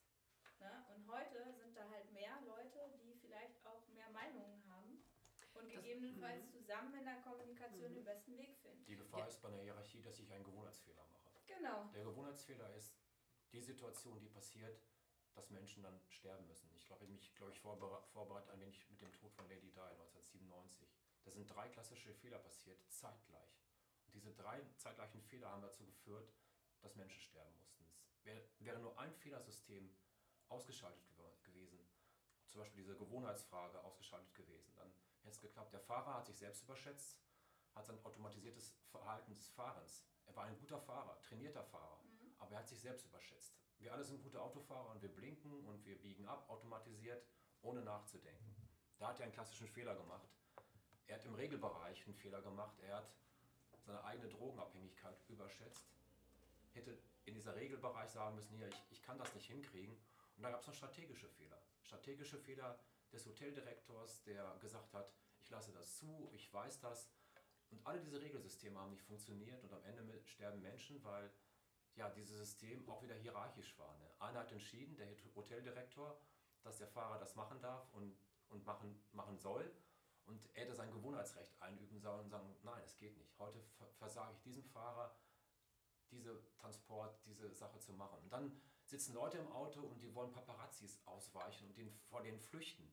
Und jedes gesunde System sagt, hey, wir müssen auch nicht unser Leben riskieren wegen zwei Bildern. Also da auch wieder eine Fehleinschätzung und dann passieren Unfälle. Und das ist ein gutes Vergleichswert, dass im Flugbereich, wenn Hierarchien da sind, glaube ich auch, ist es ganz, ganz schlimm. Wenn einer bestimmt, was zu tun ist, dann gibt es keine Regelsysteme, keine entscheidenden Gewohnheitssysteme. Genau. Ja, das da Gute, ist, ja, Entschuldigung. Da ist die Fehlerkultur halt auch, ähm, da ähm, wird eben, wenn so ein Absturz passiert, wird halt auch daraus gelernt. Und zwar nicht nur, was ist im System, was ist an der Technik schiefgegangen, Mhm. sondern da wird genau hingeguckt, wie haben die auch miteinander gearbeitet, wie Ja. ähm, haben die miteinander worüber gesprochen. Und das gibt mir persönlich auch ein gutes Gefühl, Ja. Äh, zu wissen, es ist halt, wird halt beidseitig betrachtet. Ne? Weil eben nicht immer der Mhm. Fehler im System ist, im, In der in Technik. der Technik, Mhm. sondern eben auch in der Kommunikation im, im Zweifelsfall. Und da hat auch ähm, die Flug, ähm, Fluggeschichte ganz, ganz viele Fortschritte gemacht aufgrund dieser neuen ähm, Fehlerforschung. Ja. Äh, ja, es ist, also was es ja auch ausmacht letztendlich, was vielleicht auch in der Lady Di-Geschichte hilfreich gewesen wäre, dass sich mehrere Leute auch verantwortlich fühlen. Es ist ja so, sobald die Hierarchie so starr ist, Genau, wie es ja. eben war, ist dann ganz klar, die Untergeordneten fühlen sich überhaupt gar nicht äh, kompetent oder auch nicht aufgefordert, Dinge zu sehen, die sie vielleicht sehen würden, wenn sie sich mitverantwortlich fühlen. Genau, genau. Verantwortung auf mehrere Mhm. Köpfe, Entscheidungen treffen, hinter der alle äh, stehen. Und da, genau, das gehört da alles mit rein. Das Vier-Sechs-Augen-System, was damit sonst ja eigentlich ausgeschaltet ist. Genau. Hm. Und wie gesagt, da, da, solche Fehler ähm, sind natürlich nicht gut, aber trotzdem müssen wir aus solchen Fehlern auch lernen. Und, Und die ähm, Fehler gibt es in der Chirurgie, also in, und, äh, oder überhaupt im Krankenhaus. Es sind ja nicht nur die Chirurgen, die einen Fehler machen, es ist auch die Krankenschwester, die gegebenenfalls, äh, hat es ja auch alles schon gegeben, Sauerstoff mit äh, Kohlendioxid, Monoxid, was weiß ich, was verwechselt. Oder Medikamente verwechselt werden im Stress, gibt es alles. Die Unterscheidung ist halt wichtig. Der Arzt, der einen Kopfhörer aufhat und dabei ACDC hört, bei einer schwierigen Gehirnoperation, macht das automatisiert. Der braucht ACDC, damit er gut operieren kann. Aber so ist, ja klar. nach fünf Minuten stellt sich eine Frage, die er nicht automatisiert macht, handgriffsmäßig, sondern die über sein Regelsystem läuft. Nämlich die Entscheidung, muss ich die Nar- Narkoseschwester jetzt sagen, sie muss noch weitere zwei Stunden Narkoseeinsatz planen. Oder was auch immer. Und dann muss ACDC Schluss sein und dann ist das zu machen. Das ist aber ein, ein einfaches, rezeptives Entscheidungsmerkmal. Das kann er so- sozusagen im Handschlag machen. Kurze Anweisung, die Kopfhörer runter, er gibt die Anweisung. Dann gibt es die strategischen Entscheidungen dieses gleichen Arztes. Der muss dann entscheiden, so, ist diese Operation erfolgreich? Muss ich sie jetzt hier abbrechen? Weil das und das und das aus meinem Wissen, aus meinen Erkenntnissen hier nicht funktioniert. Das sind Aber drei das ist- verschiedene das, Ebenen. Aber es scheint sich zu und das verändern. ist wichtig, wenn Das- ich die erkenne. Also ich habe jetzt gerade tatsächlich so ein Buch über jemanden, über einen Gehirnchirurgen gelesen und der, der hat äh, also detailliert diese, äh, seine zumindest Operation beschrieben und da ist es wirklich ein Operationsteam. Und da entscheidet er nicht, sondern die entscheiden gemeinsam. Ja. Weil jeder hat nämlich, der eine guckt auf den Bildschirm und beobachtet die Operation die ganze Zeit, der nächste eben wie stabil alle Werte sind, die Krankenschwester, der, also alles Mögliche, die sind da irgendwie zu acht oder sowas in, stehen da um dieses Bett, wo der eine Chirurg eben operiert und der dann Fragen stellt. Ne? Wenn jetzt irgendwas passiert, was ich hat irgendeinen falschen Schnitt gemacht, das Hirn ist voller Blut, alle müssen sofort reagieren. Mm, Und äh, wie machen wir weiter, machen wir weiter und oftmals stellt man ja auch bei der OP erst fest, was müssen wir da eigentlich alles machen. Also das fand ich schon ganz spannend. Also es ist ein bisschen anders jetzt zumindest, als du jetzt so gerade gesagt Nein, hast. das ist der, ein Mensch, der in drei Systemen arbeiten muss. Automatisiert, Regelsystem, strategisches Denken. Immer Ja. wieder wechseln und sich bewusst sein, ich mache automatisierte Vorgänge wie Autofahren, Abbiegen. Ich mache, Schon, ja. ich mache eine Entscheidung, ich gebe der Narkoseschwester einen Hinweis, zwei, zwei Stunden weitere Narkose einsetzen. Ich mache eine strategische Entscheidung und muss vielleicht jetzt alle meine Partner einbeziehen und die Frage stellen, können wir so weitermachen bei der Operation oder brechen wir sie hier ab, weil das und das dagegen läuft. Und dann ist es wirklich kognitives Denken entscheidend und nicht irgendwie automatisiertes Abbiegen, Überholvorgang auf der Autobahn, was wir alle als gute Autofahrer quasi ohne Nachdenken machen können. Dabei Musik hören, an andere Menschen denken und im Urlaub sind. Und das ist das, wo Menschen, glaube ich, diese Fehlerquote einbauen müssen. In den verschiedenen Regelsystemen unseres Gehirns. Das, das ist wichtig, glaube ich. Und dann das Team zu sehen. Acht Leute, die entscheiden gemeinsam bei strategischen Sachen. Das ist wichtig, glaube ich, ja. Ja. Und das ist halt auch diese Weiterentwicklung der Fehlerkultur. Ne? Also Ja. Fehler passieren trotzdem. Ähm, und das ist dann auch ganz schrecklich, wenn Fehler passieren, keine Frage. Ne? In diesem Also- Bereich zumindest, auf Genau. jeden Fall. aber eben durch die Unterstützung dieses, dieses hohen Qualitätsmanagementsystems ähm, und dieser Anspruch, plus aber auch drüber zu sprechen, Ja. ne, das weiterzuentwickeln, zu gucken, was müssen wir tun, damit es nicht nochmal passiert. Das ist ja genau dieser, dieser äh, Umschwung in die neue Fehlerkultur. Hm. Ja, und ich meine, du sagst jetzt, das ist schrecklich, ohne Frage, stimmt auch, da stirbt äh, ein Mensch oder im schlimmsten Fall noch sehr viel mehr. Nichtsdestotrotz ist es natürlich etwas, wo eben auch daraus gelernt wird. Und äh, ist, wir leben mit dieser Gefahr. Ich kann auch den Fehler machen und äh, gehe einmal jetzt mal in Gedanken über die Straße und dann kostet es mich vielleicht auch das Leben. Ne? Also habe halt nicht geguckt. Aber das sind die, jetzt kann ich dann nicht mehr draus lernen, ganz genau. Wird es schwierig, ja. ja Aber genau. vielleicht kann, und der Autofahrer, der wird im besten Falle vielleicht zukünftig so sensibilisiert sein, dass der deutlich mehr guckt, ob da vielleicht einer dumm über die Straße rennt. Ja, Ja, ja. manche Dinge lassen sich nicht verhindern, aber lernen Wichtig, tut man wichtig trotzdem. ist, dass man daraus lernt. Wir, Ja. wir sagen das jetzt schon so, so selbstverständlich, aus Fehlern zu lernen, na klar. Hm. Ne? Aber das war lange Zeit nicht so. Auch im Flugzeug, auch im Krankenhaus wurde nicht über Fehler gesprochen. Hm. Ne? Weil wurde es ja gleich verklagt und, äh, genau. und was da nicht alles dahinter steht. Und was, was ja auch verständlich ist, das nennt man auch Null-Fehler. Ähm, Toleranz. tolle äh, äh, Kultur, so null Mhm. Fehlerkultur, das gibt es auch. Da werden Fehler einfach nicht akzeptiert. Da werden Fehler verschwiegen. Da wird nicht drüber gesprochen. Und da müssen wir von weg. Ja, Da müssen wir insgesamt von weg, dass wir aus Fehlern lernen, egal wie schlimm und wie schrecklich sie sind. Wir müssen, müssen da irgendwas draus machen. genau. Äh, Ich meine, da können wir jetzt auch noch weiter gucken in die Politik. Ne? Wir, wir sehen jetzt alle, oh ja, hätten wir mal damals mit Putin anders reagiert, hätten wir heute vielleicht keinen Ukraine-Krieg. Ne? Aber es ist eben keine Ahnung, ob es so ist. Hätte Aber wir wissen, gewesen, ne? genau, wichtig ist, in Zukunft daraus zu lernen. Jetzt vielleicht nicht unbedingt mit absoluter Hochrüstung wieder, aber auch mal gucken, wie gehe ich denn mit diesen Menschen um. Das fände ich jetzt viel, viel wichtiger, als dass wir jetzt äh, plötzlich alle wieder Atomraketen haben oder was weiß ich, sondern wirklich gucken, wie gehe ich mit solchem Aggressor um, beziehungsweise wie erkenne ich den überhaupt? Kann ich den erkennen? Ja, was kann ich das nächste Mal besser machen? Die Ja, Frage, die man absolut. sich dann immer stellen muss. Und muss ich eben Aber mal. gut, das hilft Ja. natürlich uns jetzt auch gerade nichts, das nächstes Mal besser machen zu können. Ähm, glaube, Nee, aber den nächsten hilft es. Ja, darum geht genau. es doch letztendlich. Ja, ja, genau. Ich glaube, alle, die im Kreml waren, sich von Putin haben einlullen lassen, haben gesagt, er war vier Stunden aufmerksam bei mir. Er hat mir seine Aufmerksamkeit für vier Stunden geschenkt. Es war so wunderbar. Ja. Wie konnte ich diesen Menschen denn überhaupt misstrauen?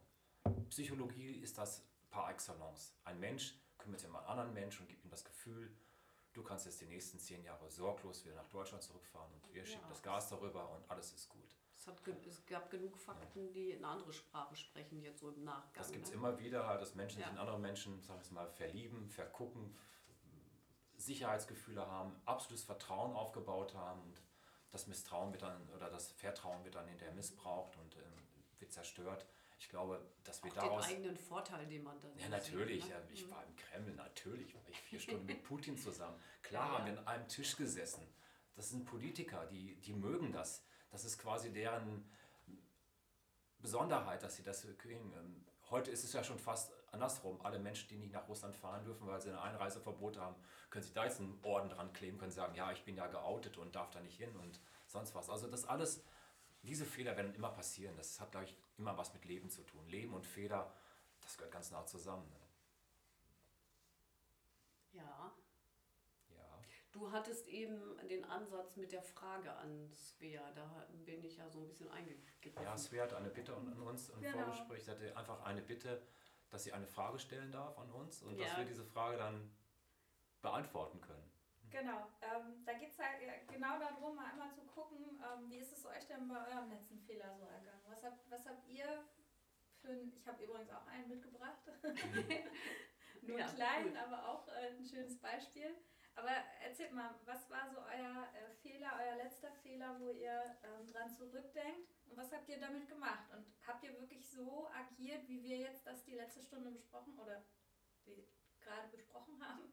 Oder, ähm, wir haben jetzt im Vorfeld eben schon mal noch drüber gesprochen und ich muss jetzt so zugeben, dass ich, ähm, dass mir jetzt nicht so speziell ein Fehler einfällt. Also nicht, dass ich keine gemacht hätte, aber ich kann tatsächlich für mich sagen, dass ich ähm, jetzt so damit umgehe, dass mir dieser Fehler zwar kurz im Magen sitzt, ich dann aber offen damit umgehen kann. Also auch, also was mir schon passiert, sagen wir mal, sind vielleicht kleine Fehler. Ne? Ach ja, das war vor kurzem auch. Das, das ist ja schön, dass mir das jetzt einfällt. Mein Sohn, ich hätte mich auch gewundert. Mein Sohn, mein Sohn, äh, ja, klar, irgendwas fällt einem schon ein, aber wo, wo es wirklich, wo man so mal gedacht hat, das ist richtig doof. Mein Sohn äh, wohnt in Berlin. Wir haben uns verabredet zum Abendessen nach meinem Geburtstag. Und ähm, also er konnte da nicht kommen. Und dann ging es irgendwie hin und her, der Tag, der Tag, der Tag. Und habe am Ende, warum auch immer, den falschen Tag abgespeichert. Obwohl wir sogar noch per WhatsApp es so gefühlt hundertmal bestätigt hatten. Komme dann an dem besagten Tag nach Hause, war in der Sauna, habe also nichts mitgekriegt, kein Telefonat, kein gar nichts. Mein Sohn sitzt da und ich, ach du grüne Neune, nein. Fehler halt. Ne? Ich habe nicht, ähm, ja, es ist sogar ein Fehler, ich kann es nicht mal richtig greifen. Ne? Ich frage mich natürlich dann auch, wie kann ich das in Zukunft verbessern? Ja, ich muss einfach sehen, dass ich meine Termine eintrage und auch mit Erinnerung oder was auch immer. Ähm, ich hätte nur auf unserem WhatsApp-Verlauf nochmal gucken können, aber in meinem Kopf hatte ich einfach einen anderen Tag eingespeichert. Und dann saß er da und ich dachte, ich sterbe in diesem Moment. Dachte, oh mein Gott, er kommt extra aus Berlin, um mit mir essen zu gehen und ich bin nicht da. Letzten Endes haben wir den Fehler so ausgemerzt, dass wir uns eine Flasche Wein genommen haben, ein paar Salzstangen, sind auf den Spielplatz gegangen, wie, wie früher, und hatten ein total schönes Gespräch und haben das Essen jetzt äh, letzte Woche sogar noch nachgeholt. Er hat es mir verziehen weil wir eben auch darüber gesprochen, ich auch nicht versucht habe, irgendwelche Ausflüchte zu finden. Ich habe einfach, es war, wie es war und, und ich habe das Beste draus gemacht. Und wir haben das Beste draus gemacht. Ihr habt eure Ressourcen genutzt ja. und habt das Beste draus ja. gemacht. Es ist ein anderes Ziel geworden.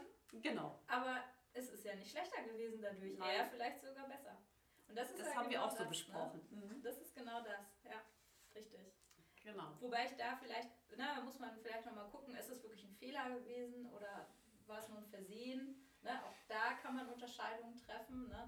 aber man kann das Kind beim Namen nennen. Ne? Also es ist in, in dem Moment nicht so gelaufen, wie es laufen genau, sollte. Genau, und ich würde tatsächlich sagen, ich würde meinen Fehler da sehen, ich war einfach nicht ganz bei der Sache in diesem Moment, weil sonst wäre es nicht passiert. Ja. Und das ist etwas natürlich, da kann ich dran arbeiten, dass wenn ich diese Gespräche führe, einen Termin mache, dass ich auch voll fokussiert bin dann auf diesen Moment, ne? dass ich dann auch dabei bin. Ich hatte sehr wahrscheinlich, ich kann mich nicht mehr genau erinnern, aber ich hatte sehr wahrscheinlich in diesem Moment direkt schon was anderes im Kopf.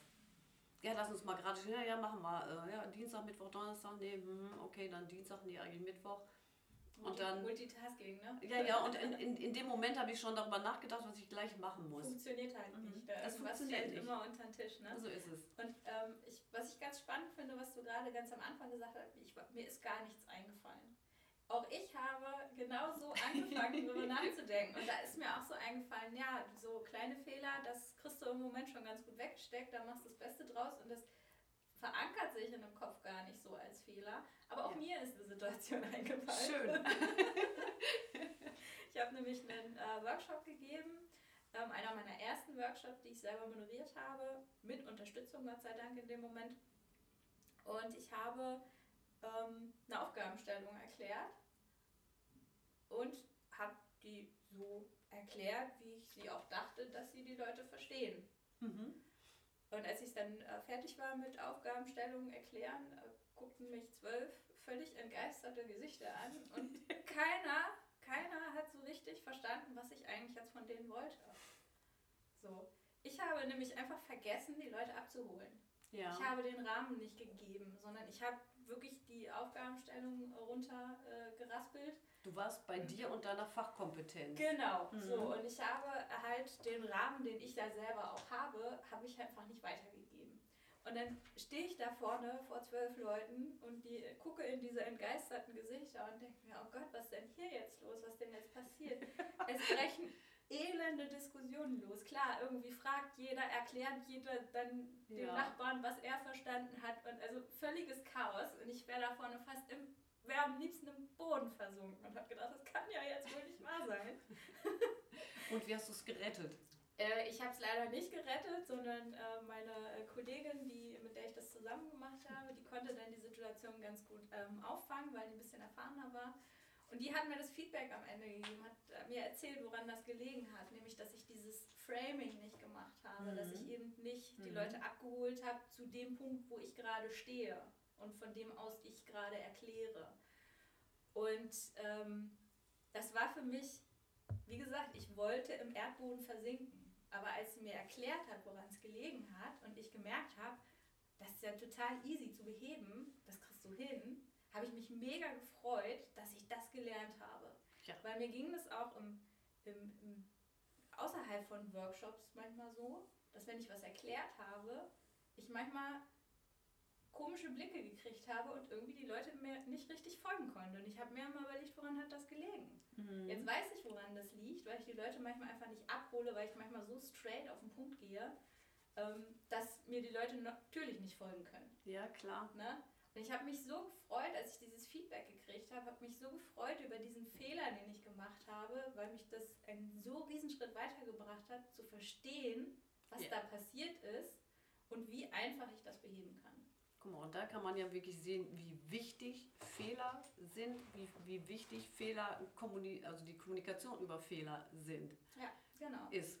Das ist richtig wichtig. Ja. Ich hatte total Schiss vor diesem Workshop, weil es halt einer meiner ersten war, weil ich halt wusste, es sind Erwartungen an mich gestellt. Mhm.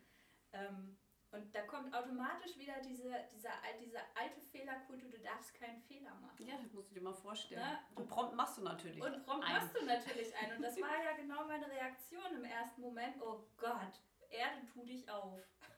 Aber jetzt weißt du, wie wichtig dieser Fehler ja, war und wie genau. gut dieser Fehler war, ja, weil genau. es dich in jedem Fall für die Zukunft sehr viel besser macht, in Anführungsstrichen. Genau, ne? genau. Svea, fragst du mich auch, ob ich einen Fehler natürlich, gemacht habe? Natürlich, Unbedingt. Was war denn dein Fehler? Ganz einfache Frage, die unwahrscheinlich kompliziert ist. Ich gehe jetzt mal nicht so zurück in so ein Fehlerchen, falsch verhalten, Verhaltensmuster oder irgendwelche Sachen, die man falsch entschieden hat. Oder ich rede auch nicht von einem Knöllchen oder von der Radarfalle. Ich, ich glaube, ich muss vier Wochen zurückgehen. Ich, ich muss mir wirklich vorstellen, da, hatte ich da war ich durchgeschwitzt vor Anstrengung, weil es mich wirklich getriggert hat und mich aufgeregt hat. Und ich bin im privaten, ich bin im Beziehungsbereich und ich habe einfach eine falsche Sache mit meiner Partnerin gemacht. Und dann, dann sagt, sagt man Sachen, macht man Sachen, die da nicht hingehören und merkt es dann erst äh, Stunden später. Und da muss ich so weit zurückgehen. Das ist richtig, dass ich dann auch wirklich jetzt, wenn ich das, das, das Gefühl reingehe, dass ich merke, boah, da war ich wirklich durchgeschwitzt und da, da, das, da habe ich einen Fehler gemacht. Aber ich muss dann auch durch da drauf schauen. Das ist jetzt nicht einfach, dass es, die Frage ist einfach. Aber die Analyse und dahin zu kommen und zu merken, Mensch, du, da hast du dich wirklich komplett daneben benommen in dem Moment und hast vielleicht auch erst Stunden später den Ansatz gefunden, Entschuldigung zu sagen. Das ist, das ist wirklich hart. Die Frage ist ganz einfach, wann hast du das letzte Mal einen Fehler gemacht? Natürlich, alle machen Fehler. ja, beim Ausgehen. Aber, genau, aber wie bist du damit umgegangen? Ne? Und, wie geht und das zu, dann? Und zu sagen, ich, ich analysiere das mal für mich und ja. ordne das für mich mal ein und entschuldige mich dann am ja. Ende auch. Das ist ja schon, das ist ja schon ein mega Schritt. Ja. Das können ja viele gar nicht. Und wie viele Stunden brauche ich dafür? Einfach ne? dieses, genau, dieses, wie, oder, also ich weiß, früher brauchte ich da Tage und Wochen für. Mhm. Also, also da muss ich es schon ja, schön. Ja, finde ich auch. Stunden ist kurz. Ich finde jetzt auch, also ich, da kann ich auch sagen, auch heute fällt es mir noch schwer, mich zu entschuldigen, weil eben dieses sich einzugestehen, äh, einen Fehler gemacht Also auf bestimmten Ebenen. Es fällt mir nicht generell schwer. Also die Sache da mit meinem Sohn ist mir überhaupt nicht schwer gefallen, mich dafür zu entschuldigen. Was an Fehlern? Was an Fehler? Ob es ein Fehler war? Wenn ja. es sich schwer fällt? Das frage ich jetzt mal so einfach. Ich frage es mal als Metafrage. Ist es dann, ist es dann ein Fehler, wenn es einem nicht schwer fällt? Ja, na klar. Okay. Warum soll, also wenn, wenn man sich äh, gut entschuldigen kann, heißt es ja nicht, dass es dann kein Fehler war. Okay. Oder dass es schon etwas war, wo man daraus lernen kann. Ne? Aber es gibt schon so Sachen, wo ich mich so extremst über mich vielleicht dann ärgere, ja. weil ich weiß, dass ich dem meinem Gegenüber mit meiner Wortwahl, mit, ja. also mit irgendetwas wehgetan ja. habe. Das, tut, das geht mir dann, so, ja, das, das Gefühl. Ja. Ich meine, und das, das mag ich an mir nicht so und dann äh, fällt es mir schwer, mich zu entschuldigen, weil es ja dann auch ein Eingeständnis ist. Also ich lerne das auch, ich bin dabei und wirklich zu sagen, es ist egal, was ist, du musst dich entschuldigen, wenn du selber spürst, da ist irgendwas nicht richtig gegangen. Du hast dich nicht richtig ja. verhalten, nicht richtig ausgedrückt, aber da kann ich zugeben, da fällt es mir am schwersten. Im Privaten geht es mir genauso, da kommen die Gefühle wirklich, da bin ich jetzt da drin. Im Beruflichen, da habe ich eine gewisse, sag ich mal, Resistenzwehr, also sowas, so eine, so eine Vortragssituation, die du dann gehabt hast, wo das Framing nicht gestimmt hat, das würde ich mir nicht eingestehen, das würde ich auch für mich selbst nicht als Fehler sehen. Okay, dann waren die ja nicht bei mir in dem Moment. Hätte ich mir dann wahrscheinlich gesagt, es ist nicht, nicht mein Fehler. Oder keine Ahnung, ich hätte wahrscheinlich lange dafür gebraucht. Sind die halt alle doof? Na, Im Extremfall auch das, aber letztendlich glaube ich, dass ich beruflich da das anders mache oder anders gemacht habe in meinen Berufsjahren. Auf jeden Fall, ich, das Private und im privaten Fehlverhalten und das Gefühl, dass man durchgeschwitzt da steht oder da sitzt und sagt, meine Güte, was hast du denn jetzt getan?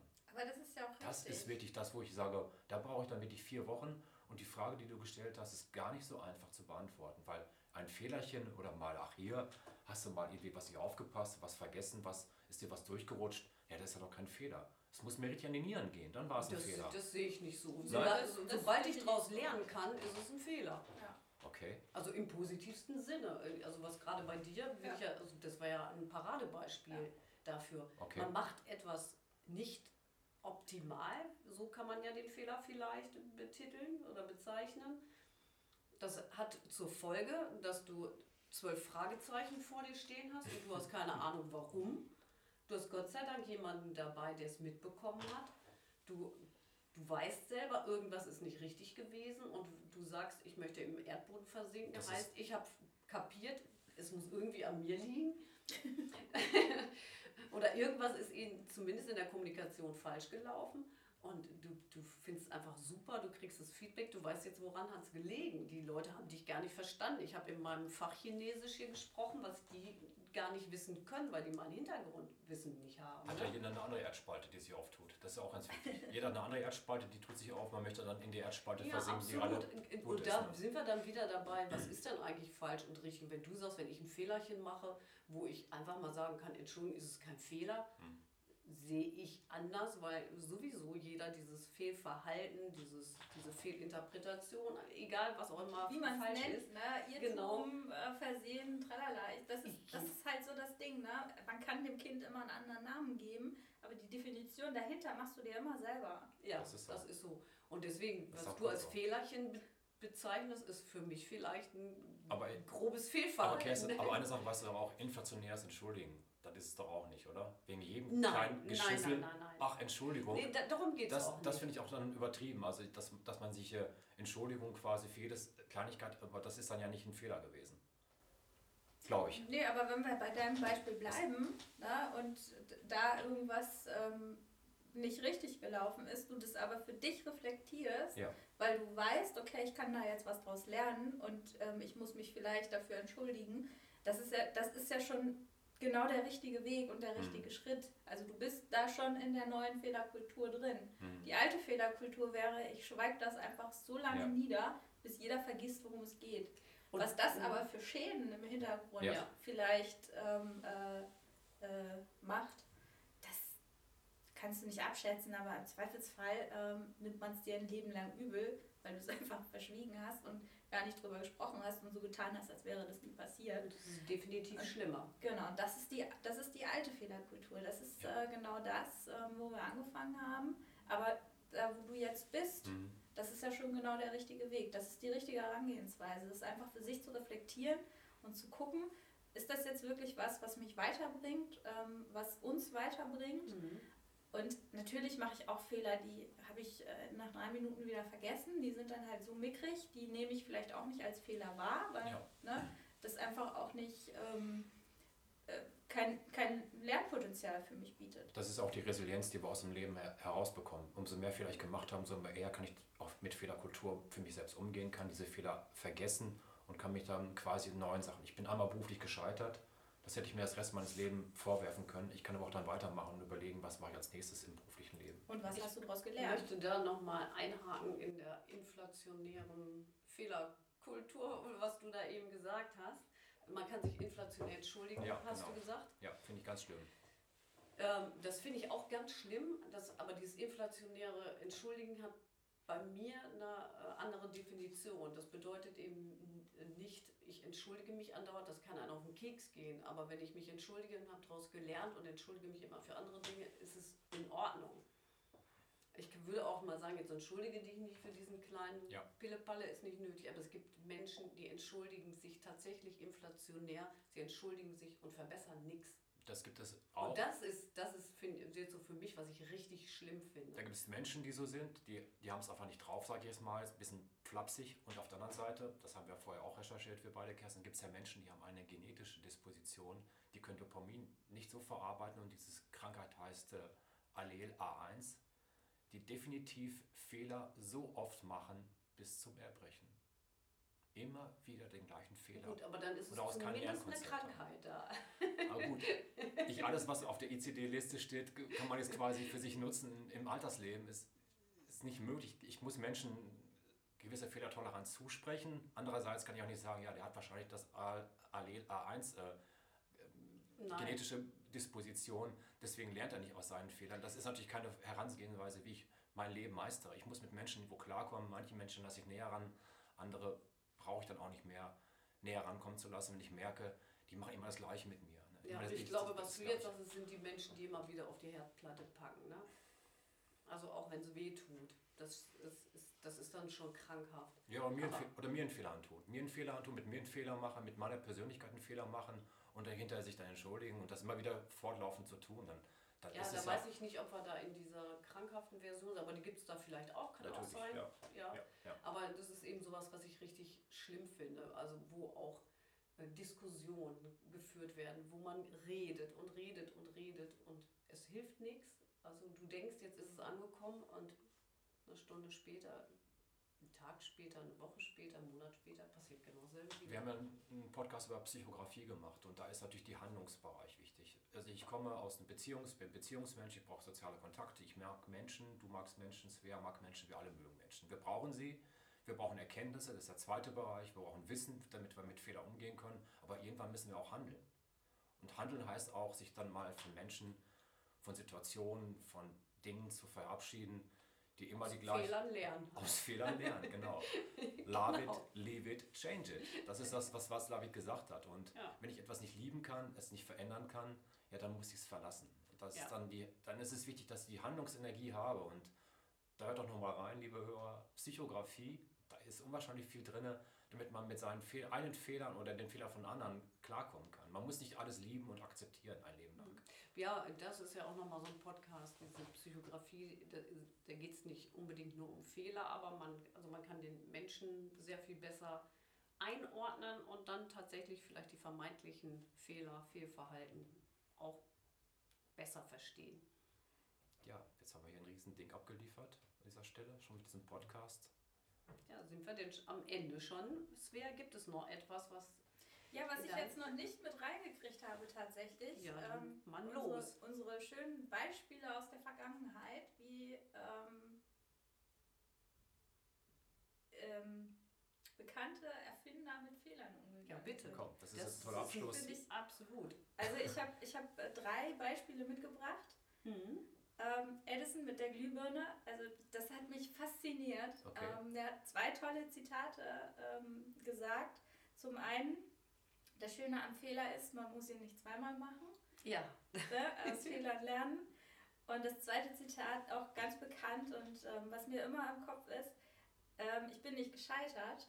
Ich habe nur 10.000 Wege entdeckt, die nicht funktioniert haben. Okay. Und das finde ich Richtig grandios. Ne? Also da war schon ne, 1879 war da schon äh, bei den großen, bei den ganz großen so, so eine Fehlerkultur da, die es auch einfach hergibt, Erfindungen zu machen.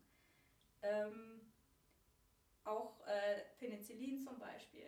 Mhm. Der hat ja geforscht mhm. an Bakterien und so und ist dann in Urlaub gefahren und hat einfach seine Petrischale vergessen. Und hat, als er wiedergekommen ist, eben festgestellt, oh, da ist ja genau an der Stelle, wo dieser Pilz war, nichts mehr. Nichts passiert. ne? Also auch da hat er einen Fehler gemacht. Ne? Aber das ist eine Riesenerfindung und was werden wir heutzutage ohne? Jo. Ne? Und schön auch noch, äh, ein bisschen was Neueres von 1968, das Post-it. Da sollte einer einen wahnsinnigen Industriekleber machen und wahnsinnig fest und hat es dann eben auf diese Zettel gemacht und hat festgestellt, es hält gar nicht. Das ist gar nicht so stark, wie er das machen sollte. Okay. Ne? Aber er konnte es halt spurenfrei wieder ablösen und wieder ankleben. Und, und das hat damit cool. diesen Post-it-Zettel ja. erfunden. Ne? Das wusste und ich auch sehr nur, gut. Weil er diesen Fehler gemacht hat ja. und sein eigentliches Ziel nicht erreicht hat. Mhm. Ne? Und das sind ja wirklich nochmal richtig schöne Beispiele ja. dafür. Erstmal, dass, es, dass man manchmal sehr oft eben nicht scheitern, aber nicht das Ergebnis bekommen kann, darf, muss, wie auch immer, bis man dann dahin kommt, wo man eigentlich hin möchte. Oder aber eben das Ziel ein ganz anderes war und letztendlich was ganz Großartiges dabei rausgekommen ist, nur nicht das, was man eigentlich wollte. Genau. Das ist richtig schön. Ja, das finde ich ist ein tolles Schlusswort, Svea, von dir. Die Zitate sind richtig, das sind richtig drei gute Sachen. Der Weg ist der Weg und nicht das Ziel ist das Ziel. Dann wünschen wir euch alle viel Spaß mit euren weiteren Vorgehensweisen mit euren Fehlern. Könnt ihr sie auch eingestehen? Habt ihr Fehler überhaupt oder seid ihr fehlerfrei? Begnadete Menschen, dann schreibt uns das dazu, was Fehler